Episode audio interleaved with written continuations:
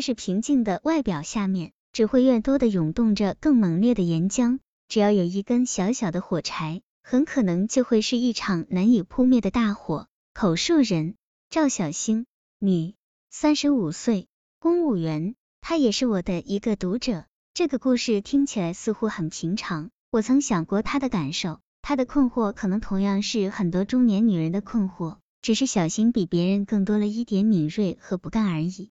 一九九四年，恋爱五年后，我终于结婚了。丈夫张平是我同校不同系的同学，和大学时的很多感情一样，我们也是在一种白描式的简单状态中开始的恋爱。我同宿舍的好友魏蕊过生日，他是他的老乡，来祝贺，就这么认识了。和他的名字一样，张平的性格平平，心态宁静，还在学校读书，我就看出他以后会是什么样的人了。努力上进，但缺乏情趣。人们常说男人有红玫瑰和白玫瑰之说，其实女人也是一样。张平是个做丈夫过日子的好人选，他会给女人一个平静的港湾。可谈情说爱却有点乏味了。在婚前，我要是说他两句，他还会送一支、两只玫瑰什么的。婚后，尤其是有了孩子以后，事业、家庭、孩子、家务，没有一样不让人操心。渐渐的。两个人一起看场电影都成了非常奢侈的事情，而我一直是个感性的女人，虽然自己也知道结婚、生子、工作、支持丈夫对一个妻子来说就是本分，其他的任何想法不该有，也不能有。可夜深人静，想想自己不过也就三十出头，外表看起来还是一个年轻女人，日子却就此波澜不惊，水波不兴。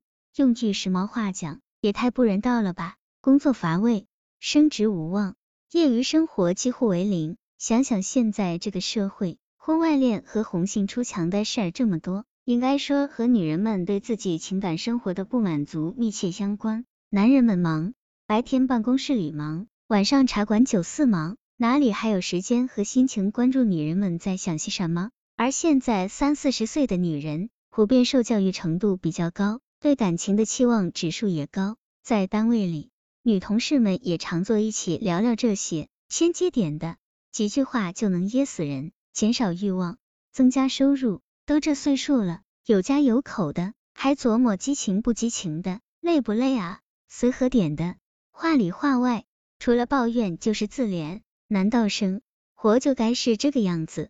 死心塌地，不想不顾，从此除了吃饭发胖。连白日梦都没得做。都说女人是感情动物，可婚姻却要让女人灭掉所有对情感的奢望，立地成佛。又有几个能做到真正心甘情愿呢？二零零零年之前，张平在一个研究所做手机研发的项目，因为搞技术，虽然也忙，但环境相对单纯。二零零零年后，市场变化日益加快，张平跳了两次槽，被一个猎头公司相中。去了一个很大的公司做项目主管，虽然他的薪水翻了几番，可也忙得没日没夜，回家一天比一天晚，话更是一天比一天少，难得休息一天，他只想不受打搅，蒙头大睡。我只好带着女儿到外面去乱转。说老实话，我理解他，现实竞争这么激烈，他能做到这个职位是自己的本事，也是我和孩子的骄傲。可所有的生活，如果要用这样的日子来做代价，我觉得又实在不值得。女儿还小，又能跟她说些什么呢？尤其晚上她呼呼大睡后，房间里空荡荡的，只有电视的声音，而那些电视剧婆婆妈妈，不是怨妇，就是苦难，越看人越心烦。半夜两三点醒来，看看身边，床还空着，或者人回来了，不是累极，就是烂醉。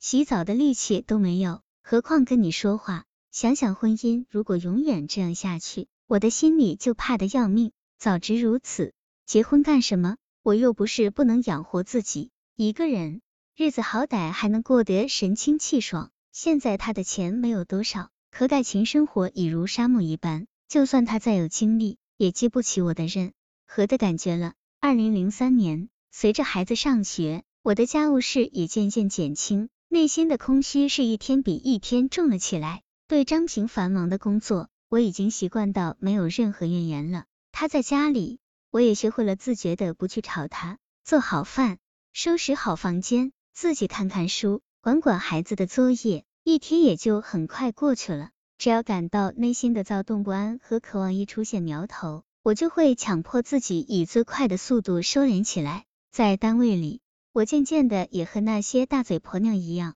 一开口就是堂客腔，在风花雪月的事情，也会用两句粗鄙的话语抹杀掉。似乎只有这样，才能让自己灭掉欲望。尽管这样，我却比谁都清楚，越是压抑的外表下面，越可能涌动着猛烈的岩浆。只要有一根小小的火柴，很可能就会是一场难以扑灭的大火。